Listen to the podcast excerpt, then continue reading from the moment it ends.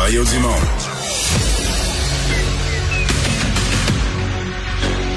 Emmanuel Latraverse. J'ai pas de problème philosophique avec ça. Mario Dumont. Est-ce que je peux me permettre une autre réflexion? La rencontre. Ça passe comme une lettre à la poste. Il se retrouve à enfoncer des portes ouvertes. La rencontre, la traverse, Dumont. Emmanuel Latraverse qui euh, se joint à Mario Dumont et moi. Bonjour Emmanuel. Bonjour. Alors, il y a du nouveau. Euh, il y a quelques minutes à peine, on apprenait que euh, une injonction est accordée pour mettre fin au blocage à Windsor du pont Ambassadeur. Donc, on ordonne euh, aux euh, manifestants de quitter les lieux euh, avant 19 heures ce soir, selon cette injonction accordée par un juge de l'Ontario. Euh, des suites de ce point de presse de Doug Ford ce matin, qui est peut-être le premier signe, Emmanuel et Mario, que là, euh, ben, la fête est finie, puis il y a des politiciens qui sont un peu plus sérieux là sur cette question-là. Oui, ce qui est malheureux, c'est que ça va avoir pris euh, l'intervention de la Maison-Blanche et de notre plus gros partenaire commercial pour que nos dirigeants se réveillent et euh, mettent leur culotte. Parce que c'est ça qui est arrivé, on s'entend là. Euh, Doug Ford, ce qu'il a annoncé aujourd'hui, il aurait très bien pu l'annoncer il y a deux jours ou hier ou quoi que ce soit. Et c'est ce qui a forcé la main parce que M. Ford essayait d'épargner la chèvre et le chou. Ceci étant dit, c'est vrai que cette déclaration de l'état d'urgence lui donne les moyens de, euh, justement d'obtenir des pouvoirs extraordinaires pour forcer la main de ceux qui bloquent euh, l'entrée et la sortie du pont euh, Am- Ambassador. Je pense que c'est bienvenu. Et entre vous et moi, c'est la question qu'on s'est posée toute la journée. C'est parce que comme les gens le samedi c'est des vrais manifestants, là, tu sais, qui vont manifester, etc. Euh, tu peux pas intervenir de manière musclée pour les forces policières quand tu as 1000 à 5000 personnes de plus dans la rue. Là. Il faut, dont il la majorité agir. sont pacifiques parfaitement, là.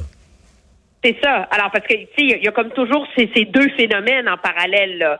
Il y a les, les, les barricadés jusqu'aux boutistes et il y a les manifestants du samedi. Ben, il faut, av- si les forces policières sont pour intervenir, c'est avant les manifestants du samedi. Mais là, ça veut dire que ce soir, euh, ça veut dire que ce soir, il va y avoir une intervention au pont ambassadeur. En tout cas, euh, visiblement, ce soir, les policiers vont arriver en nombre puis ils vont démanteler ça. Là. À partir de 19 h ils sont mandatés pour le faire si les gens restent là ou est-ce qu'ils vont... euh, comment ils vont agir? Est-ce qu'ils vont leur laisser encore quelques heures pour défaire leur campement? Mais d'après moi, le, le, le, le, le- le premier sur le bord, euh, il va commencer à se faire dire à 7h05, là, tu... euh, Faudrait que tu décolles. Ciao. j'ai failli pas dire d'école, j'ai failli dire des d'autres Ah, choses. Dès que, dès que- ouais. Mais est-ce que quand même la menace, Emmanuel, de là, les peines, quand même 100 000 dollars, les peines de prison, euh, je commence à, pour certains qui disent, Hey, moi je m'en fous, là, les amendes amène-en. Mais ils disent encore ça, là. C'est une autre game, là. Ouais, les amendes amènent moi, je vais dire que la, menace, parce que eux, ceci étant dit, ces gens-là étant très bien financés, les organisations libertariennes du Canada étant prêtes à les représenter et les, et défendre, euh, ils sont prêts à mener cette bataille-là jusqu'au bout. Moi, ça, je suis certaine. Ce qui fait très mal pour eux, cependant, ceux qui sont des camionneurs, c'est le fait de révoquer non seulement leur permis de conduire, leur permis de conduire commercial et les licences de leur camion. Là, euh, tu mets le doigt dans un engrenage qui est pas mal plus irrévocable, là. Et donc, je pense que T'es plus, plus immatriculé, t'es plus assuré. t'es plus matriculé, t'es plus assuré, euh, tu vas pas loin là dans la vie là. Puis tu ne pourras plus être immatriculé. On s'entend-tu là par après là?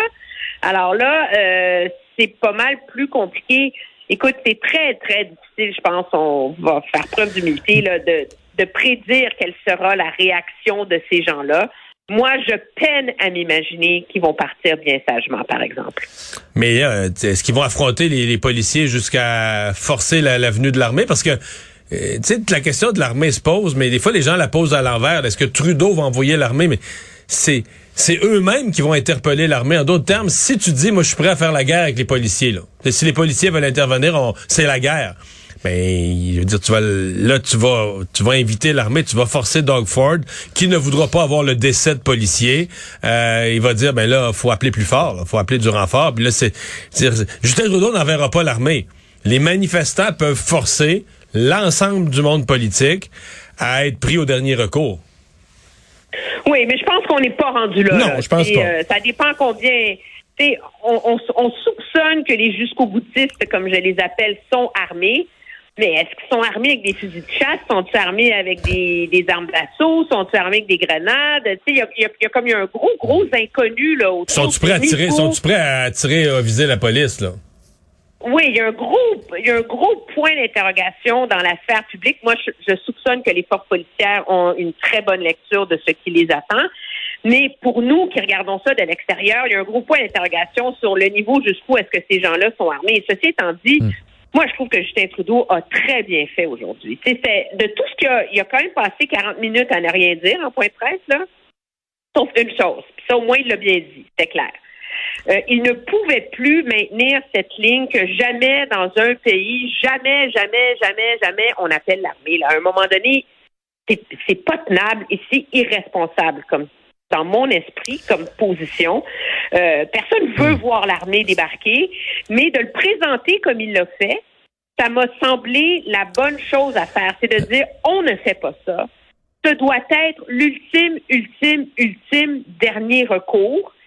Et on ne peut pas fermer la porte. Et ça, c'est un immense changement de discours de sa part aujourd'hui euh, dans mon esprit faut parler de la course euh, à la chefferie du Parti conservateur euh, parce que là, à la fois, on a vu euh, Pierre Poilièvre arriver avec un discours assez assez agressif et d'un autre côté, la candidature possible de Jean Charest. J'avoue qu'au début, je me dis bon, on va encore parler de Jean Charest. Finalement, il se présentera pas. Mais il semble qu'il y ait plusieurs conservateurs qui peut-être mettent de la pression sur un candidat plus progressiste, très loin d'un Pierre Poilièvre pour se présenter. vous y croyez ou pas? Moi, j'y crois. Ah oui. J'y crois dans le sens que j'y crois qu'il y réfléchit vraiment parce que le calcul étant que la donne a changé par rapport à il y a deux ans. Euh, pour plusieurs raisons. De un, il y a vraiment le sentiment au sein de ce parti-là, qui est un grand parti et une grande pente, là, que c'est la course, c'est la croisée des chemins, c'est la course du dernier retour. Si on ne réussit pas à ressouder ce parti-là et à lui redonner une certaine cohérence, il va imploser. Et donc, c'est la perte d'une voix nationale pour tous les progressistes conservateurs au Canada, tous les, les conservateurs qui sont pas radicaux. Donc ça, ça fait, ça fait qu'il y a beaucoup de gens qui, il y a deux ans, n'étaient pas intéressés par Jean Charest, qui le sont, incluant des gens de l'Ouest, des gens de Vancouver, Edmonton, Calgary, parce que ces villes-là sont en train de changer et ces députés-là sont pas des radicaux populistes, se disent, moi, là, dans trois, quatre ans, là, je serai pas capable de me faire élire dans mon comté. Euh, et ça, ça prend quelqu'un donc qui est capable d'agrandir la tente. Puis il y a le calcul aussi que ça, moi, je, je, vais me fier à Mario sur l'impact de ça. J'ai une moins bonne lecture de l'opinion publique québécoise, mais il y a peut-être que le problème mâchuré est plus surmontable cette fois-ci qu'il ne l'était. En fait, le calcul, ben, il va traîner. Là. C'est des casseroles que tu vas entendre sonner derrière lui au début, c'est sûr. Mais tu sais, c'est comme l'hypothèse que fait que fait Jean Charest. Moi, je suis toujours pas convaincu qu'il va y aller. Surtout depuis que Tasha Karedine, là, il y a quelques minutes, a annoncé publiquement qu'elle se retirait de son emploi, puis tout ça. Elle dit qu'elle se retire de son emploi, le temps de faire sa réflexion. Mais écoute, quand tu quittes un poste aussi prestigieux chez Navigator, d'après moi, elle est euh, elle est en chemin. Donc, tu aurais déjà une candidate de calibre qui représente ce courant politique là. Euh, ceci dit, donc j'ai des doutes sur le fait que Jean Charest va sacrifier sa nomination au CN, qu'il va vraiment y aller. Mais s'il y va, le calcul est le suivant. C'est qu'à un moment donné, euh, une fois que tu l'as dit, là, une fois que tu l'as dit que ça a été dénoncé, que Poliev euh, sort une ligne, que des journalistes ont écrit tout un texte là-dessus, Charest, pas croyable, qui revient après tout l'UPAC. Tu sais, je veux dire, tu peux pas le réécrire à tous les jours. Là sais, ça fait ça fait le bruit que ça fait pendant 48 heures. Puis lui, ben la semaine d'après, là, je sais pas, il va sortir un programme sur l'environnement. Puis là, ben il va avoir un débat sur les changements climatiques. Lui, il va vouloir amener le Parti conservateur à une place, Poliev ailleurs. Puis ben c'est ça. C'est-à-dire son, son, le, gros tas de le gros tas de boîtes de l'UPAC, tu vas le voir dans le rétroviseur, mais tu le verras plus dans le vide d'en avant. Il va être passé. Tu comprends? Ben, en tout cas, c'est c'est le c'est le calcul. Moi, sur Tasha Carradine, tu vois, tu la, la première chose à laquelle j'ai pensé quand tu m'as dit que si elle se lance, il ira pas, c'est le contraire. Ah ouais? C'est que pour gagner, ça prend un ralliement. Et donc, si elle est là, elle peut être, elle devient un premier choix plus facile pour certains, puis qui fasse équipe par après. Donc, c'est pas noir ou blanc, tu sais. Je comprends, Mais moi, t'as raison. C'est qu'il est en Floride en fin de semaine avec sa famille et que la décision se prend en fin de semaine. Emmanuel, merci. Bonne fin de semaine. Au revoir.